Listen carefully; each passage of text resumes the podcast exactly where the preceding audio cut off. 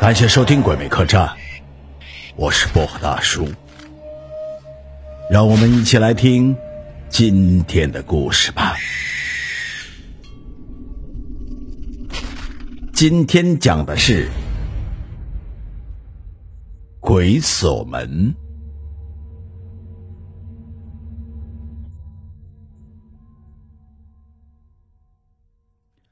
爷爷年轻的时候曾以卖盐为生，而干这一行需要早起晚归才能赚到钱。有一次，爷爷赶了一个远集，那一天生意特别的好。到了天黑，他才收了盐摊儿。这时盐筐里盐已经快卖完，爷爷就挑着两个盐筐子，摸黑往家里赶着。走到半路时，天开始下小雨，后来雨越下越大。由于盐筐子里还有些盐，爷爷害怕淋化了，就赶紧往回赶。赶了好一会儿路，他看到前面有一片果园，在果园边上有一个小屋，爷爷就赶紧跑进小屋里。只见小屋里空荡荡的，并没有人。可是现在正是果子成熟的时机，小屋里怎么会没有看果子的人呢？爷爷心里纳闷不已。这时外面的雨下得更大了，爷爷知道，暂时是不能回家，只有在这里过夜了。可是他不敢睡，在等待着雨停以后能尽快回去，因为到了第二天，要是不下雨。他还要去赶集。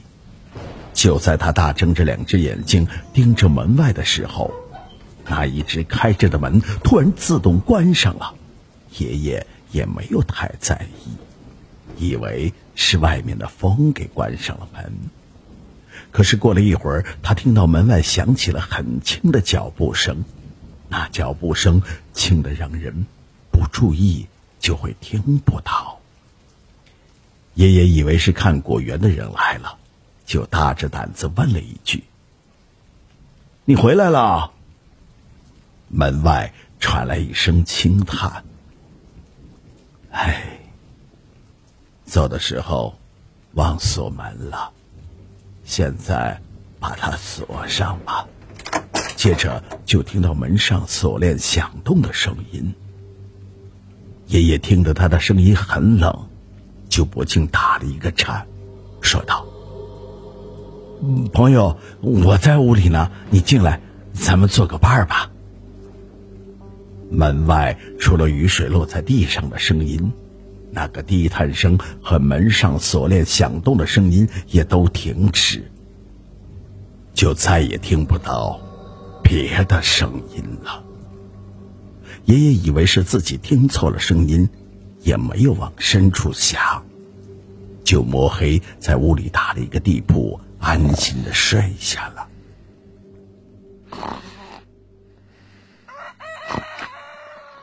到了天亮的时候，雨停了下来，爷爷醒来后就要开门，可是任凭他怎样使劲，就是开不开。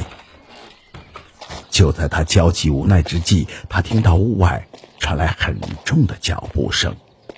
透过门缝看到一个老头正朝着小屋这边走了过来，爷爷就朝他大喊：“大爷，你过来给我开下门呗！”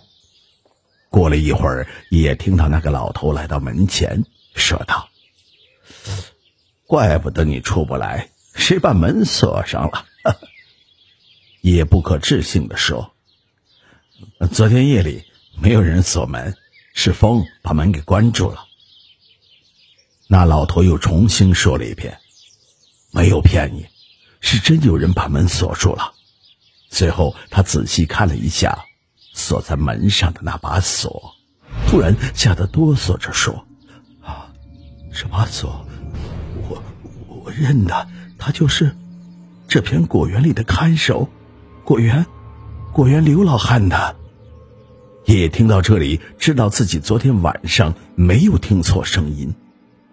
啊，应该是您说的那个刘老汉来过了，可是他为什么要把我锁在屋子里呢？难道他以为我是来偷果子的吗？然后等到天明，找些人来发落我吗？就在爷爷纳闷的时候，他又听到老人哆哆嗦嗦的说道：“姐前几天刘老汉呐得病死了，他的家人呐已把这把锁埋到他的坟里，他他又怎么会出现在这里呢？啊！”听了这几句话，爷爷顿时吓得瘫坐在地上。原来昨天夜里，正是刘老汉的鬼魂把爷爷锁在了屋里。后来还是刘老汉的家人打开了那把锁，让爷爷出来了。从那以后，爷爷不管赶集回来的有多晚，也不敢在半路上歇脚了。